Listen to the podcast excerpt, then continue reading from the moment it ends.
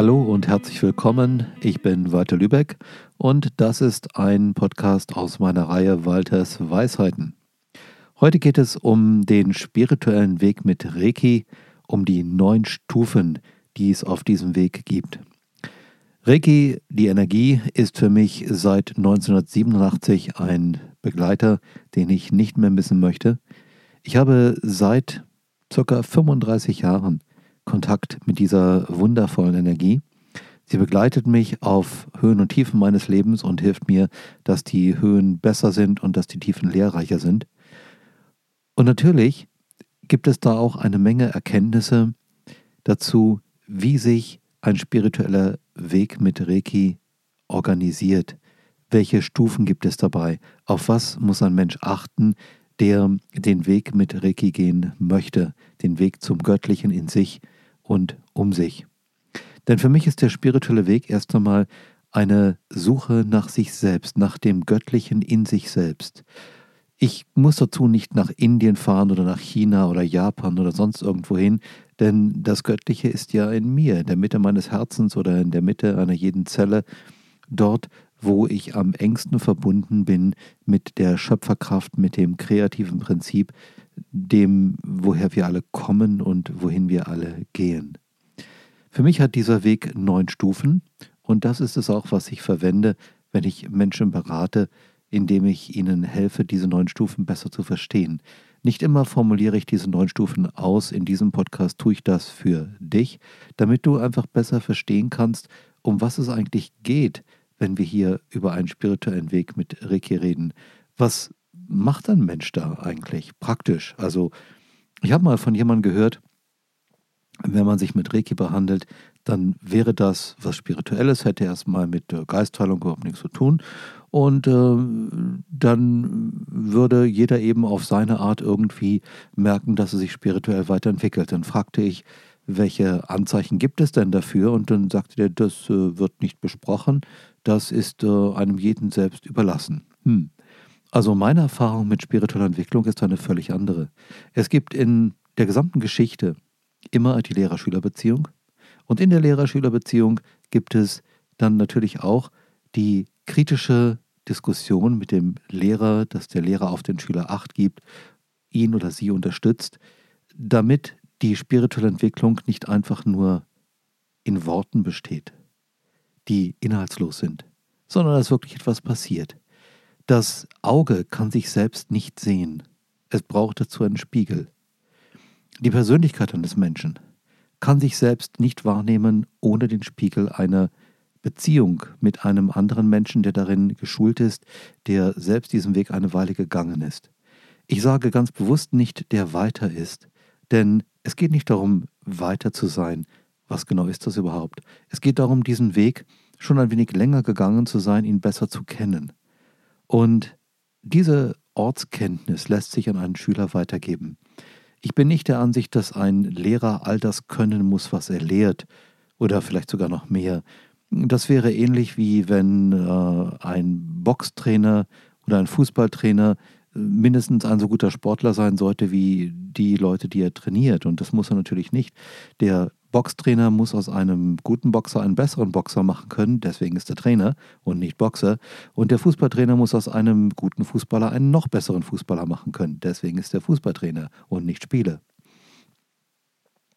Das heißt also, es ist durchaus möglich, dass ein spiritueller Lehrer die Dinge, die er lehrt, selber verwirklicht und das ist sicherlich schön für ihn. Nur ist das nötig, um einen Schüler zu begleiten? Nein. Es ist nötig, dass der Lehrer dem Schüler Unterstützung gibt, so wie der Schüler sie braucht, um weiterzukommen. Das ist das Kriterium für einen spirituellen Lehrer. Wenn ihr euch einfach mal Biografien anschaut über spirituelle Lehrer, dann stellt ihr fest, die haben alle möglichen Probleme gehabt. Den perfekten spirituellen Lehrer, den gibt es nur im Märchen. Also den, der übers Wasser geht und äh, Wasser in Wein verwandelt und so weiter.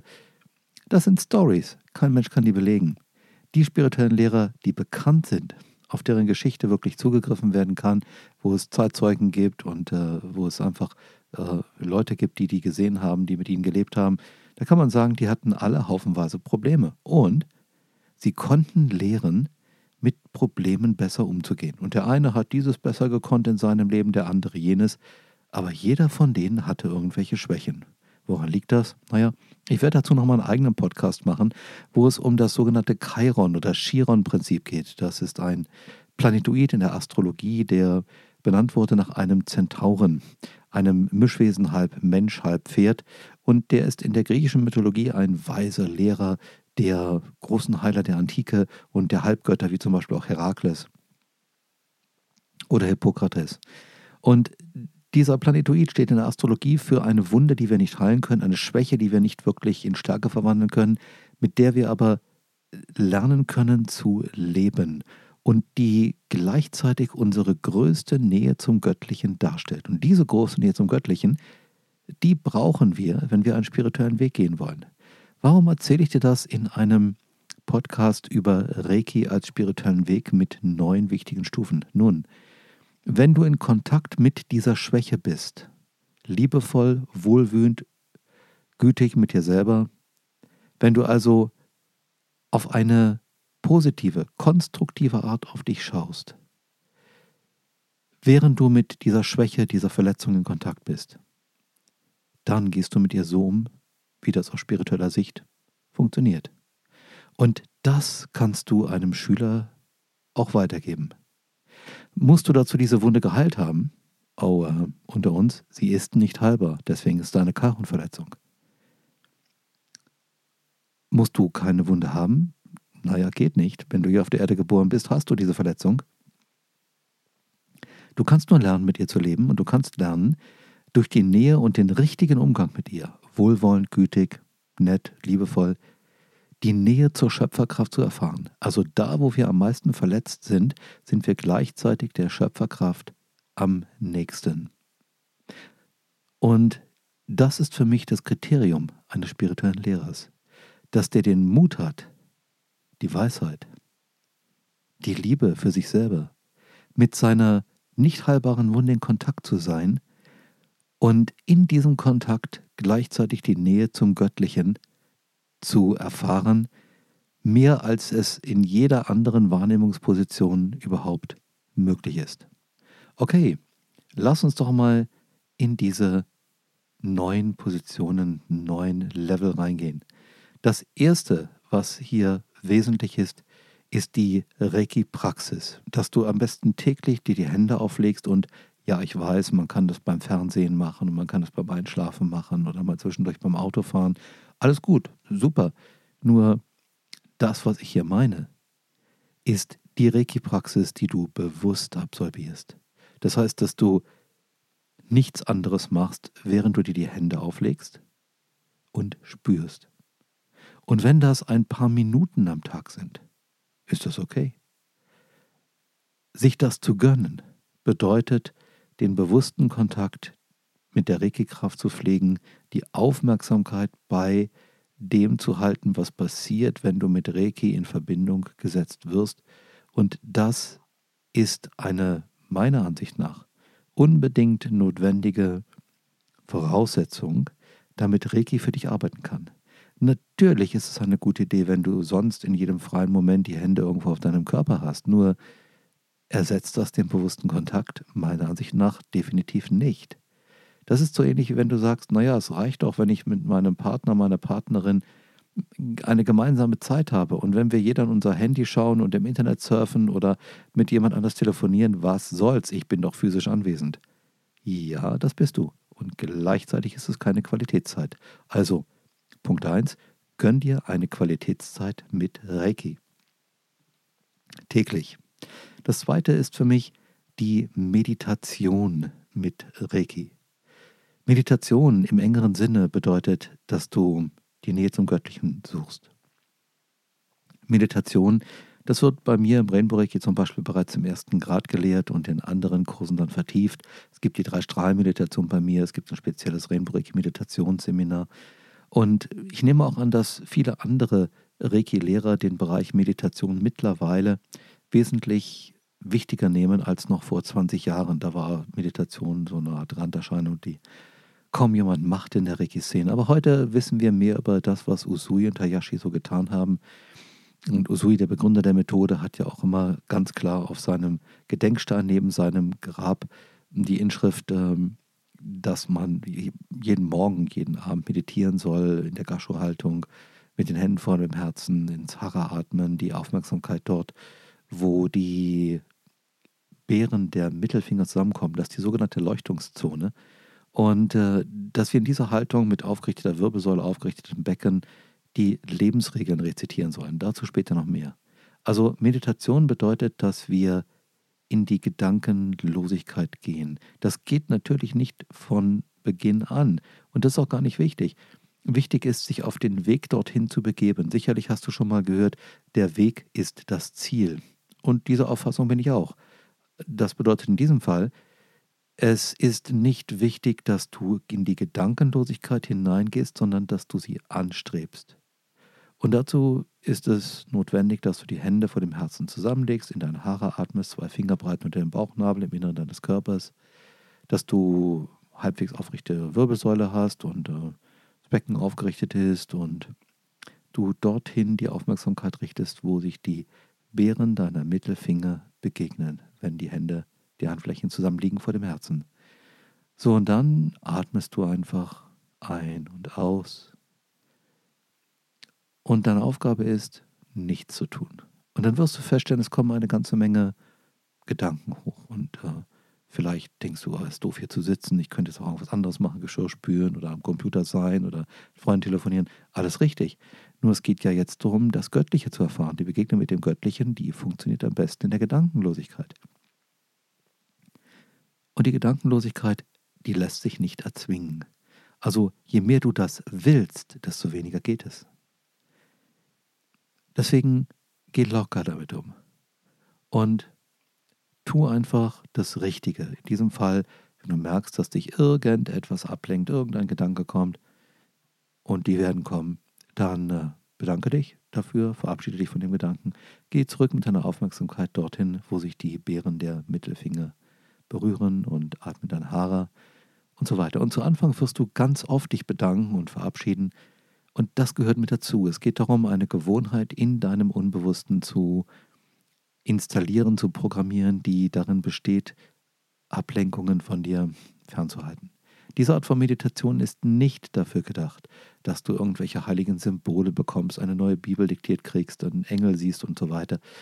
Äh, nichts dagegen einzuwenden. Wenn du das tun willst, mach das. Aber das ist nicht Meditation, so wie Usui sie gemeint hat. Das ist keine Kasha-Meditation. Es ist keine Meditation im engeren Sinne. Es ist keine Meditation, in der du dem Göttlichen in dir begegnest. Denn genau genommen ist das der einzige Ort, wo du dem Göttlichen begegnen wirst. In dir. Wann immer du das göttliche Außen suchst, suchst du am falschen Ort. Meditation ist so wichtig. Deswegen hat Usui das auch auf seinem Gedenkstein mit eingravieren lassen. Da steht drin, dass das die Meditation ist gegen alle Leiden. Nun, ähm, Usui war Buddhist und entsprechend sind die Leiden einfach dass man im Leben verletzt wird, dass man an dem Leben verzweifelt, dass man nicht liebevoll ist und so weiter. Und ja, Meditation hilft tatsächlich gegen so etwas und Meditation verbreitet eine, eine Energie, einen, einen Zustand, einen Raumzustand um sich herum. Wenn du regelmäßig meditierst, umso mehr in den Räumen, wo du wohnst, wo du lebst, wo du vielleicht auch arbeitest, wenn du in der Mittagspause meditierst. Und dadurch verändert sich das, was da geschieht sanft in kleinen Schritten und es verändert sich. Insofern ist es nicht nur für denjenigen, der meditiert, eine tolle Sache, sondern auch für das gesamte Umfeld. Es gibt Forschung darüber, dass ähm, eine größere Gruppe von Meditierenden, die also regelmäßig jeden Tag mehrmals meditieren, ein paar Minuten, dass die in der Lage sind, die Zufälle, falls du an sowas glaubst, in einem Stadtteil zu ändern. Also Zufälle gibt es für mich nicht, aber es gibt äh, für mich Geschehnisse, deren Gesetzmäßigkeiten außerhalb von dem liegen, was wir heute unter Wissenschaftlichkeit verstehen. Also Dinge, die passieren, die haben auch einen Grund. Nur ist der Grund der heutigen Wissenschaft nicht zugänglich. Also bitte daran denken, Meditation ist wichtig, wenn du einen spirituellen Weg mit Reiki, der Energie gehen möchtest. Dann gibt es die Lebensregeln. Und da beziehe ich mich auf die Originallebensregeln.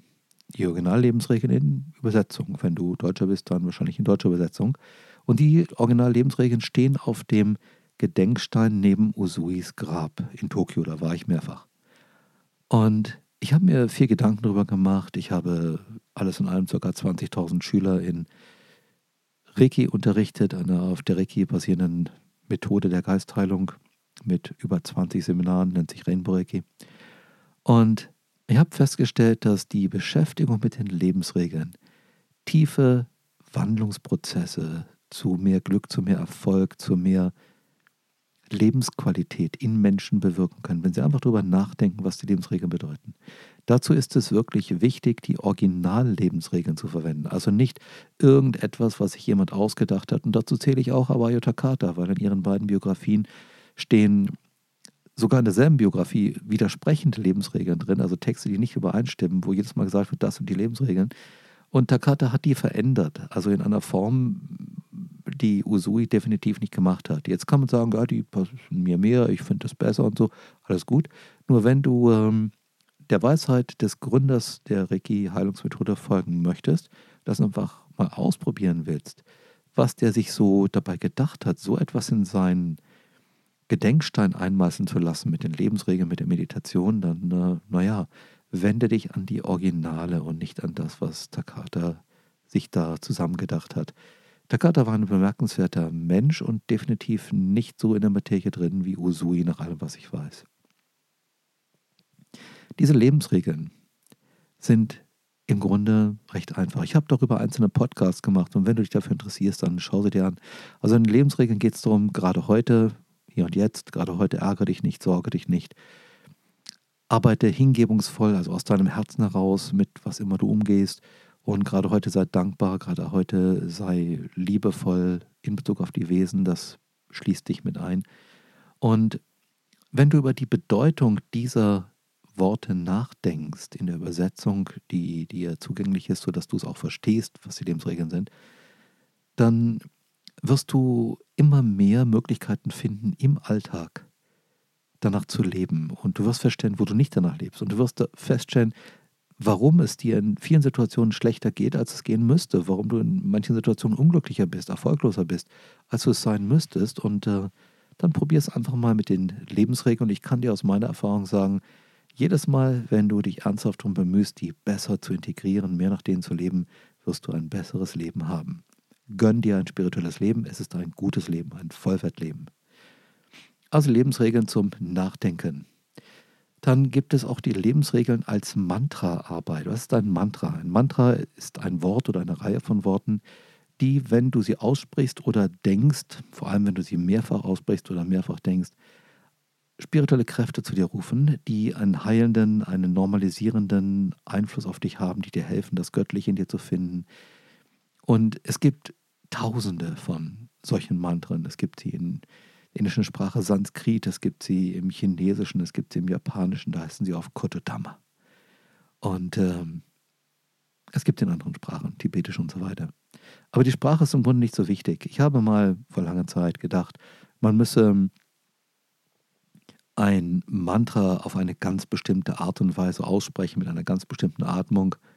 Und dann habe ich verschiedene asiatische Länder bereist und habe festgestellt, ein und dasselbe Mantra wird von unterschiedlichen Leuten in unterschiedlichen Gegenden, zum Beispiel Indiens, völlig unterschiedlich ausgesprochen. Und trotzdem funktioniert das richtig gut.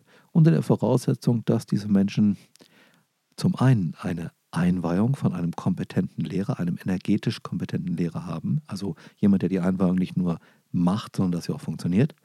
Und zum anderen, dass sie zu dem Sinngehalt des Mantras, nicht Übersetzung, Übersetzungen von Mantren sind nicht nur überflüssig, sondern auch irreführend, also zu der Bedeutung des Mantras eine Beziehung haben. Und wenn das erfüllt ist, die haben also eine Einweihung, die energetisch funktioniert hat, und sie haben eine Herzensbeziehung zu dem, was das Mantra macht, zu seiner Bedeutung, dann funktioniert es für sie, auch wenn die Aussprache wirklich schwierig ist, sodass du als Ausländer kaum erkennst, dass sie dasselbe Mantra sagen. Insofern mach dir nicht so viele Gedanken darüber, ob du das richtig aussprichst das Japanische. Du musst nicht Japanisch lernen, weder in Schrift noch in Sprache, um mit den Lebensregeln so umgehen zu können, dass sie dich energetisch lehren. Denn ja, wenn du sie in Altjapanisch aussprichst, sind die Lebensregeln für dich tatsächlich etwas, sind es Mantren. Es sind heilige Worte. Worte, die von Usui oder einem Lichtwesen, was über Usui arbeitete, vielleicht sogar einer Gruppe von Lichtwesen, so aufgeladen sind, so strukturiert sind, dass sie dir heute noch, 100 Jahre oder mehr nach Usui, ganz, ganz viel geben, ganz viel in dir normalisieren können, dich dem Göttlichen näher bringen können. Wie sind diese Lebensregeln in Altjapanisch? Nun, hör einfach mal zu. Wie gesagt, da gibt es auch noch extra Podcasts von mir. Hör sie dir an, einige sind schon veröffentlicht, andere kommen nach. Hier die Lebensregeln auf Altjapanisch. Kyodakewa, Ikaluna oder Okuluna, Shimpai Suna, Kansha Shite, Go Hageme, Hittoni Shensetsuni indem du diese Lebensregeln am besten, während du die Gasho-Meditation machst, wiederholst und dann einige Zeit schweigst und einfach spürst, atmest ins Hara und die Aufmerksamkeit dorthin richtest, wo sich die Beeren deiner Mittelfinger vor deinem Herzen berühren und die Hände aneinander legst, dann kommt immer mehr die Tendenz auf, dass du mal für einen Moment nicht denkst. Und genau darum geht's. Und diese ja, Sekunden, die das sein können, Sekundenbruchteile vielleicht sogar, die sind total wertvoll, weil du unter den richtigen Voraussetzungen, die du mit der Gasho-Meditation und der Rezitation der Lebensregeln auf Japanisch schaffen kannst, unter richtigen Voraussetzungen entsteht eine große Nähe zum Göttlichen und das ist eine Art Neuprogrammierung deines Systems, ein Download von Updates, wenn du so willst, die dich aus dem Sumpf des Egos rausholen, wo es um Angst und Gier und Neid und Eifersucht und Geiz und so weiter geht. Die bringen dich hin zu ja, Liebe und Licht und Schwingungserhöhung und Mitgefühl und Güte und Toleranz und Flexibilität und Kreativität und vor allem zu dem, was du hier eigentlich willst. Denn äh, jedes Leben hat einen Zweck. Ganz klar. Ob wir uns immer trauen, diesem Zweck entsprechend auch ähm, Raum zu geben im Leben, ist was anderes. Aber wir könnten es und wenn wir es tun, haben wir ein gutes Leben. Die Lebensregeln sollten, das ist ein weiterer Schritt, in das tägliche Leben integriert werden. Ich habe das schon mal angesprochen, als ich über die Übersetzung der Lebensregeln, den Umgang damit was erzählt habe in diesem Podcast. Und in diesem Schritt Lebensregeln, Integration, das tägliche Leben, geht es tatsächlich darum, überlege dir, was kann ich morgen tun, damit ich die Lebensregeln oder zumindest eine von ihnen mehr praktisch lebe, als ich es heute gemacht habe. Denke immer daran, es geht nicht darum, was ist in drei Jahren, was ist in drei Monaten oder in drei Wochen. Nein, was kann ich heute tun, was kann ich morgen tun? Zeitnah. Nicht, wo habe ich heute versagt, wo habe ich gestern versagt, das kannst du nicht mehr ändern. Und außerdem ist Versagen relativ, wirklich. Es geht darum, in welche Richtung willst du? Willst du lernen, die Lebensregeln umzusetzen ins Leben. Ich kenne so viele Leute, die machen Reiki seit, ach, Jahrzehnten. Und die machen sich praktisch nie Gedanken darum, wie sie die Lebensregeln auch leben können. Die machen ständig Ausnahmen. Ja, da kann man die jetzt nicht anwenden, da kann man sie nicht anwenden. Hm. Überleg dir einfach mal Folgendes. Was wäre, wenn du die Lebensregeln doch überall anwenden kannst? Du musst sie nur verstehen und ernst nehmen. Es geht also nicht darum, Situationen zu nehmen und Ausnahmen draus zu machen, zu sagen, da kann man das überall nicht tun, da hat Usui einfach nicht dran gedacht oder was immer. Geh davon aus, Usui wusste, was er in den Gedenkstand neben seinem Grab einmeißeln ließ. Dass das mit den Lebensregeln wirklich wichtig ist und dass es funktioniert. Also, was bedeutet das für dich gerade heute? Ärgere dich nicht, sorge dich nicht und so weiter. Wie kannst du das besser leben? mehr leben. Es geht nicht darum, es ideal zu leben, es geht um besser. Und vielleicht schaffst du dir ein, äh, ja, ein Tagebuch an über die Lebensregeln und wie du sie verwirklichst. Eines kann ich dir sagen, machst du es, geht es dir besser. Du hast ein richtig gutes Leben. Denn die Lebensregeln sind, wie der Name schon sagt, dafür da, das Leben zu regulieren, und zwar auf eine spirituelle Art. Der nächste Punkt, den ich dir ans Herz legen möchte, ist die Reiki-Fortbildung. Reiki-Fortbildung, warum brauchst du das? Vielleicht bist du ja schon Meister Oder du hast den ersten Grad und denkst, das reicht doch, leg die Hände auf, dann geht es mir besser, schon gut. Es ist nicht wichtig, welchen Grad du hast von den drei Usui-Reiki-Graden, die meistens im Westen gelehrt werden. Nicht von allen Schulen, manche machen das auch anders, aber viele machen das wirklich mit den drei Graden. Nur, was heißt das denn, so ein Grad? Als ich ähm, begann, Kampfsport zu lernen, das war Judo und da war ich etwa acht Jahre alt, da habe ich festgestellt, dass ähm, Leute mit einem grünen Gurt, also mehrere Leute, die hatten alle einen grünen Gurt, eine bestimmte Ausbildungsstufe im Judo, sehr unterschiedlich in ihrer Kompetenz auf der Matte waren. Einige konnten mich werfen, andere nicht.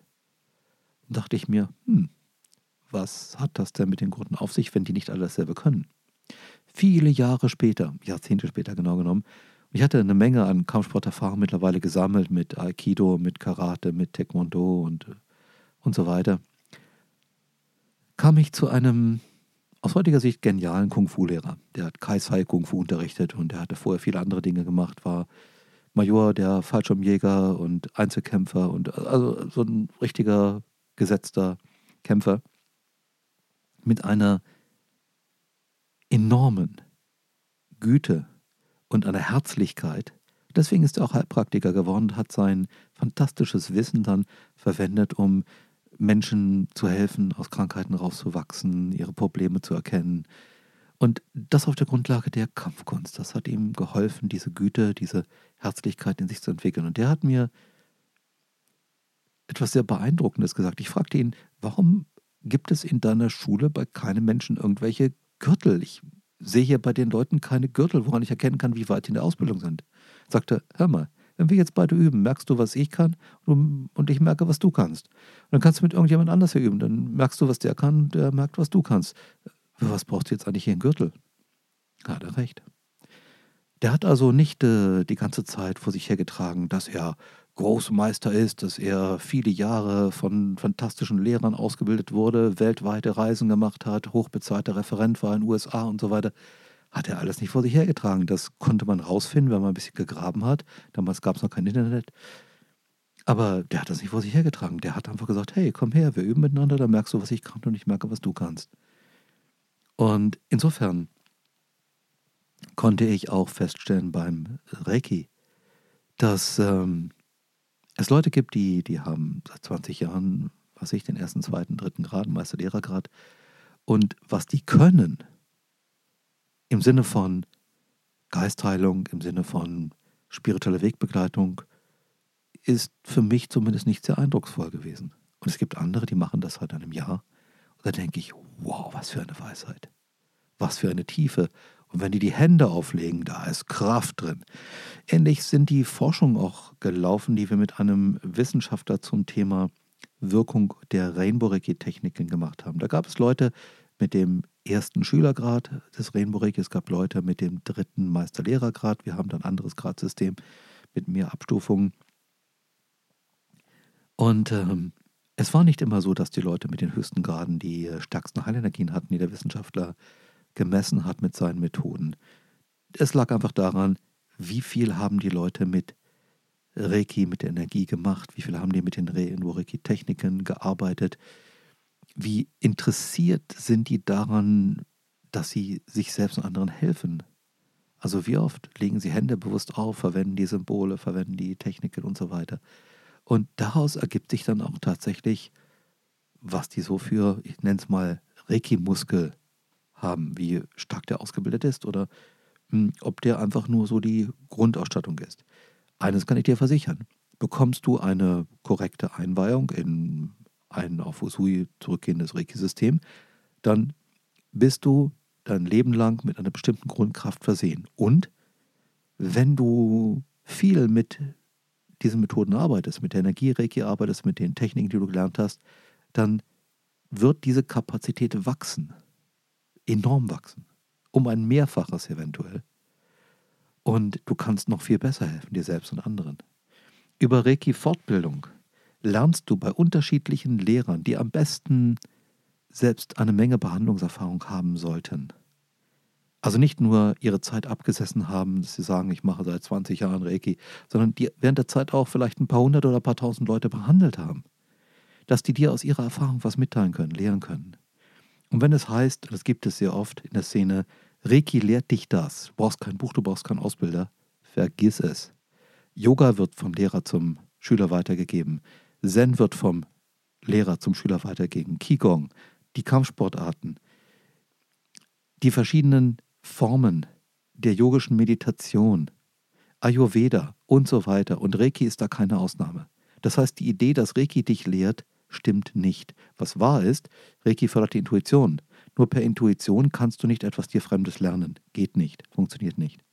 Deswegen gibt es Bücher über Reiki, deswegen gibt es Lehrer, die Reiki lehren. Und deswegen ist es wichtig, dass du dir gute Lehrer suchst und Fortbildung belegst. Also zumindest ein, zweimal im Jahr ist es eine gute Idee, zu einem kompetenten Lehrer zu gehen und vielleicht zu einem Lehrer, der das, was du bisher glaubst, über Reiki, die Energie zu wissen, so nicht teilt. Der das also, ich nenne es mal, als kreative Verunsicherung, die als Input gibt, dass du denkst, oh, der erzählt das ja ganz anders. Was ist denn jetzt los? Doch in dem Moment, wo du auf die Suche gehst nach einer höheren Wahrheit, ich sage nicht nach der Wahrheit, ich glaube nicht, dass es die gibt, die allgemeine, allumfassende, endgültige, aber eine, eine höhere Stufe der Wahrheit, dass du mehr von der Sache verstehst, dann kommst du weiter. Und du kommst an sich am wenigsten weiter bei Leuten, die dir das bestätigen, was du sowieso schon glaubst. Das mag angenehm sein, aber bringt sich weiter? Hm, weiß ich nicht.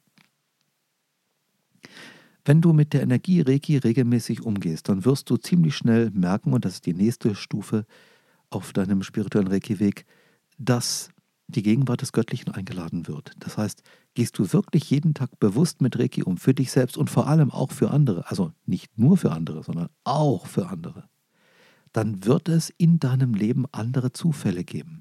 Es wird andere Qualitäten von Lebenserfahrung geben. Das heißt nicht, es gibt keine Aufgaben mehr. Nur, es gibt Aufgaben und Aufgaben, Herausforderungen und Herausforderungen. Worin unterscheiden die sich? Nun, ähm, wenn du deinen Seelenweg gehst, bist du auf alles vorbereitet. Auf jedes Hindernis, auf jede Herausforderung, auf jede Schwierigkeit bist du gut vorbereitet. Und wenn du in die Hände spuckst und sagst, jetzt gehe ich ran, das kriege ich hin, dann kriegst du es hin. Du wirst erfolgreich sein, du wirst etwas über dich lernen, über die Welt lernen, du kommst richtig weiter. Gehst du von deinem Seelenweg weg, bist du nicht mehr ausgestattet für das, was auf dich wartet. Es wird richtig schwierig, richtig problematisch. Und wenn du merkst, dass du bei Herausforderungen nicht mehr weiter kommst, liegt es nicht daran, dass dir Prüfungen auferlegt werden, die furchtbar schwer sind, sondern du bist einfach nur in der Gegend, wo du gar nicht hingehörst. Stell dir vor, da ist ein Trecker, der hat 800 PS. Super Trecker, macht seine Arbeit auf dem Bauernhof. Dann ist da ein Formel 1 Rennwagen, auch 800 PS. Super Rennwagen, fährt richtig gut auf der Formel 1 Strecke. Beide haben einen Motor mit 800 PS. Kannst du deswegen den Trecker auf die Formel 1 Rennbahn stellen und kannst erwarten, dass der Preise holt? Oder kannst du den Formel 1 Rennwagen auf den Bauernhof verfrachten und sagen, der soll jetzt die Farmarbeit machen? Das wird beides nicht funktionieren. Solange die dort sind, wofür sie gebaut sind, funktionieren die. Wunderbar so wie du, wenn du deinen spirituellen Weg gehst. Und zum spirituellen Weg habe ich diverse andere Podcasts gemacht, denn das ist wirklich ein Riesenthema und ich empfehle dir, hör sie dir an.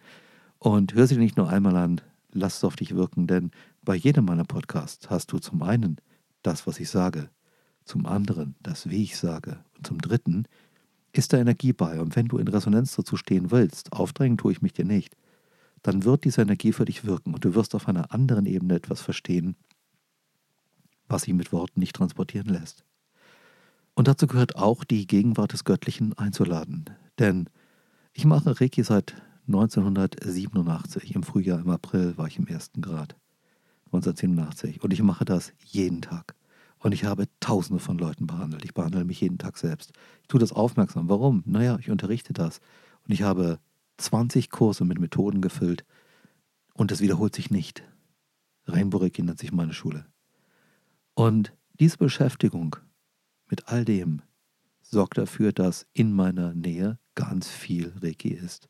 Weswegen du, wenn du einfach möchtest, wenn du sagst, ja, okay, ich öffne mich für die Energie, eine Menge extra bekommen kannst, zusätzlich zu der Information. Die nächste Stufe auf dem Reiki-Weg ist, naja, der freie Wille und die Energie Reiki. Es ist so, Reiki macht dich nicht zum Zombie, zum Sklaven. Also, du entscheidest über dein Leben. Du entscheidest, was passiert oder was nicht passiert. Und dazu gehört einfach auch, ob du dich dafür entscheidest, nach den Lebensregeln dein Leben zu gestalten oder ob du ständig Ausnahmen machst, sagst du, geht das nicht, das lassen wir jetzt mal so oder parallele Wahrheiten oder was auch immer du dir an Ideen, an Ausreden einfallen lässt, damit du, ähm, damit du nichts machen musst, nichts ändern musst, damit du bei dem bleiben kannst, was du bisher schon hattest. Und insofern ist das mit dem freien Willen total wichtig, dass du den nutzen lernst und aus der Überzeugung, aus dem Verständnis, nicht aus dem Glauben nutzen lernst, dass die Lebensregeln wirklich dein Leben im göttlichen Sinne strukturieren können. Die Lebensregeln, die sagen nicht, du musst irgendwas tun, sondern die Lebensregeln geben dir eine Richtung. Ich habe darüber viel geschrieben, ich habe in meinen Kursen viel darüber unterrichtet, es gibt darüber Podcasts von mir. Ein paar sind schon veröffentlicht, ein paar kommen noch. Ich kann dir nur raten, beschäftige dich damit. Und lerne deinen freien Willen so auszurichten, dass er deinen spirituellen Weg unterstützt, denn da geht es dir immer am besten. Der letzte Punkt ist, ähm, hm, was fand Mikao Usui, der Begründer der Reiki-Heilweise in der heutigen Zeit, was fand er auf dem Kurama-Berg nach seinen drei Wochen Meditation und Fasten und Bemühen? Was war das? Und warum ist das überhaupt wichtig für dich? Nun, ähm, im Grunde ist es recht einfach.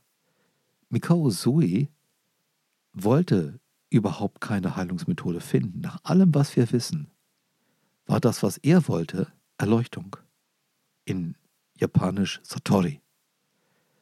Aber wenn du doch nach Erleuchtung strebst und dann warst du zwei Jahre in einem Zen-Kloster und hast vorher viele Jahre alle möglichen Heilungsorganisationen angehört und hast alles Mögliche gemacht, spirituelle Übungen gemacht, warst schon zehn Jahre vorher ein in ganz Japan berühmter Qigong-Lehrer und dann meditierst du drei Wochen auf einem Kraftplatz und damals war das echt wilde Natur mit Bären und Wölfen und so weiter und fastest und was kriegst du dann? Naja, du kriegst schon ein Lichterlebnis, also helle Licht auf ihn in die Stirn und so weiter. Aber das Resultat davon war nicht, hey, du bist selig, glücklich, lächelst immer vor dich hin, alles ist okay, sondern du hast eine Aufgabe. Geh zurück in die Welt und bring den Leuten Heilung bei. Heilung für das Herz, Heilung für das Seelenleben, Heilung für den Körper. Und Usui hat das gerafft. Usui hat gesagt, okay, war also doch etwas anders, als ich mir das vorgestellt habe. Weil wenn Usui doch die ganze Zeit nach spiritueller Verwirklichung, nach Erleuchtung gesucht hat, wollte der so eine Aufgabe haben? Ich weiß es nicht. Heilungssysteme hat er vorher schon ganz viele gelernt. Wissen wir aus der mittlerweile recht gut erforschten Geschichte von äh, Usuis Leben. Und dann kommt er nach drei Wochen gesegnet mit einer Heilungsgabe wieder runter. Frühstückt ordentlich im Gasthaus, war ich auch drin. Das Essen schmeckt super, ist richtig gut. Und geht zurück zu seinem Zen-Kloster, wo er war, geht zurück nach, dann nach seinem Geburtsort. Und nach wenigen Tagen ist er schon in Tokio und fängt an zu unterrichten im Kaiserviertel. Und unterrichtet, soweit wir wissen, 2000 Schüler selber. Wow. Und bildet ca. 20 Lehrer aus, die das ganze System weitergeben können und wahrscheinlich Dutzende mehr, soweit wir wissen, die Teile des Systems, also ersten oder ersten, zweiten Grad weitergeben können. Usui hat auf diesem Berg eine Aufgabe gefunden. Er hat dort einen Beginn gefunden und nicht das Ende. Da war seine Suche nicht zu Ende, sein Weg war nicht zu Ende, sein Leben war nicht zu Ende, sondern da begann sein Vollwertleben. Und du brauchst nach einem Reiki-Kurs nicht äh, drei Wochen zu fasten und zu meditieren. Manche Leute empfehlen das und wenn du es tun willst, dann mach das und wenn es dir hilft, schön, freue ich mich. Nur Usui hat das gemacht, bevor er die erste Einweihung bekam, nicht danach. Danach ist er losgegangen, hat was getan. Für mich ist die ganz klare Erkenntnis aus dem, was da mit Usui passiert ist, Usui hat uns gezeigt, es geht nicht darum, dass wir diesen spirituellen Weg gehen und dann irgendwie wegschwören ins Nirvana. Es geht darum, dass wir einen Zugang zum Göttlichen bekommen, dass wir etwas Gutes in diese Welt bringen können und dass wir das dann auch tun. Also, zum Abschluss dieses Podcasts. Was willst du Bedeutsames, Gutes, richtig Gutes in die Welt bringen? Und sei sicher, du kannst das. Denn die Schöpferkraft hat dich nicht in dieses Leben gelassen, ohne dir etwas Besonderes mitzugeben, eine Begabung, etwas richtig Geniales. Ich wünsche dir, dass du jeden Tag ein bisschen mehr von diesem Wunder in dir entdeckst und es weitergibst. Und damit wird die Welt ein besserer Ort. Dankeschön. Bis bald. Tschüss, Walter.